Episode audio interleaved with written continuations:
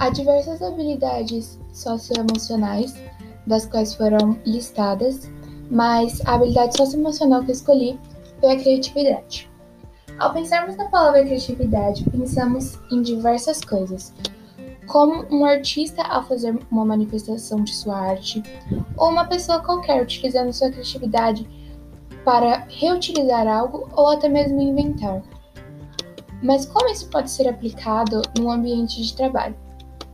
Há diversas maneiras de como podemos utilizar essa habilidade socioemocional. Nós podemos utilizá-la para buscar solu soluções para problemas. Nós também usamos a criatividade para pensar em algo viável e que possa trazer resultados. Podemos fazer o uso da criatividade ao criar ou inventar algo, como já foi dito anteriormente. A criatividade ela está presente em todas as áreas da nossa vida e precisamos dela constantemente para prosseguirmos e seguirmos em frente. Mas e você? Você se considera uma pessoa criativa? Você acha que a criatividade possui alguma função desconhecida no meio de trabalho?